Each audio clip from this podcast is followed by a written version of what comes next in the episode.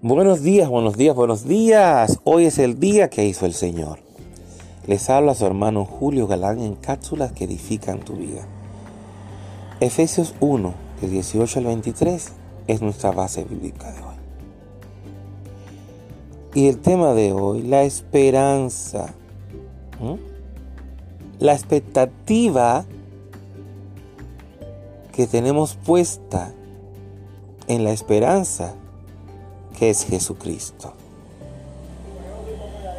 Dios nos recuerda en este día de hoy que tenemos que tener la expectativa siempre en Dios. Siempre vamos a tener la expectativa en Dios positiva, no negativa. Porque Dios es un Dios bueno, un Dios de misericordia, un Dios que no solamente... No solamente se quedó con el deseo de seguir siendo nuestro Padre, nuestro soberano Dios, nuestro todo, al morir la cruz del Calvario a través de su Hijo Jesucristo, sino que Él siempre quiere estar dándonos lo mejor a nosotros, sus hijos, a su pueblo. En todo tiempo el Señor quiere que estemos bien en todos los sentidos.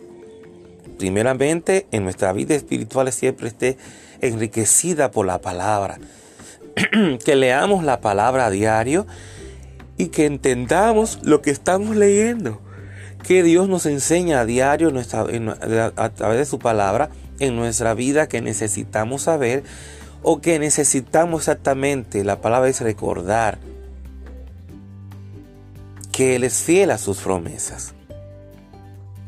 Nuestra esperanza está puesta en las promesas que el Señor nos ha venido dando durante todas nuestras vidas nuestros años. ¿Mm?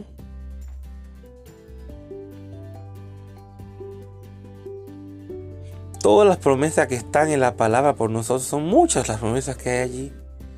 Y todo el Señor las va a ir cumpliendo según su voluntad buena, agradable y perfecta.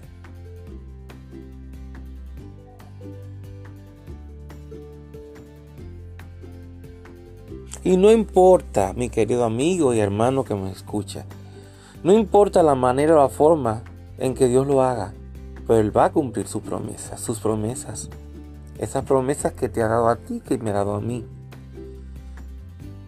Siempre digo al Señor, yo estoy de pie gracias a las promesas que tú me has dado.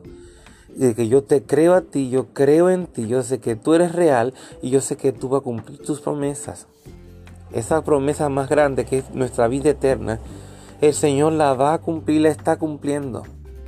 Pero recuerda algo, amigo y hermano que me escuchas hoy. Hay una parte que nos corresponde a nosotros, como humanos, como hijos. No todo le toca al Señor, hay muchas partes que nos tocan a nosotros. Y una de las principales partes que nos toca a nosotros es la obediencia a su palabra a mantener no tener puertas abiertas en el mundo espiritual que nos puedan que le pueda derecho o legalidad al enemigo de venir a trabajar, de venir a molestarnos, de venir a destruirnos o a matarnos.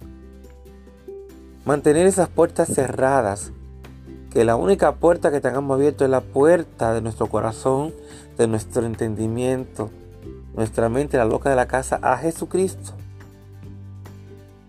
Someter la mente de Cristo, ¿eh? Nuestra mente a la mente de Cristo. Tenemos la mente de Cristo, pero tenemos que a diario a poner en práctica eso.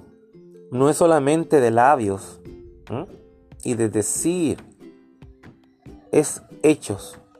El Señor quiere ver hechos en nuestra vida.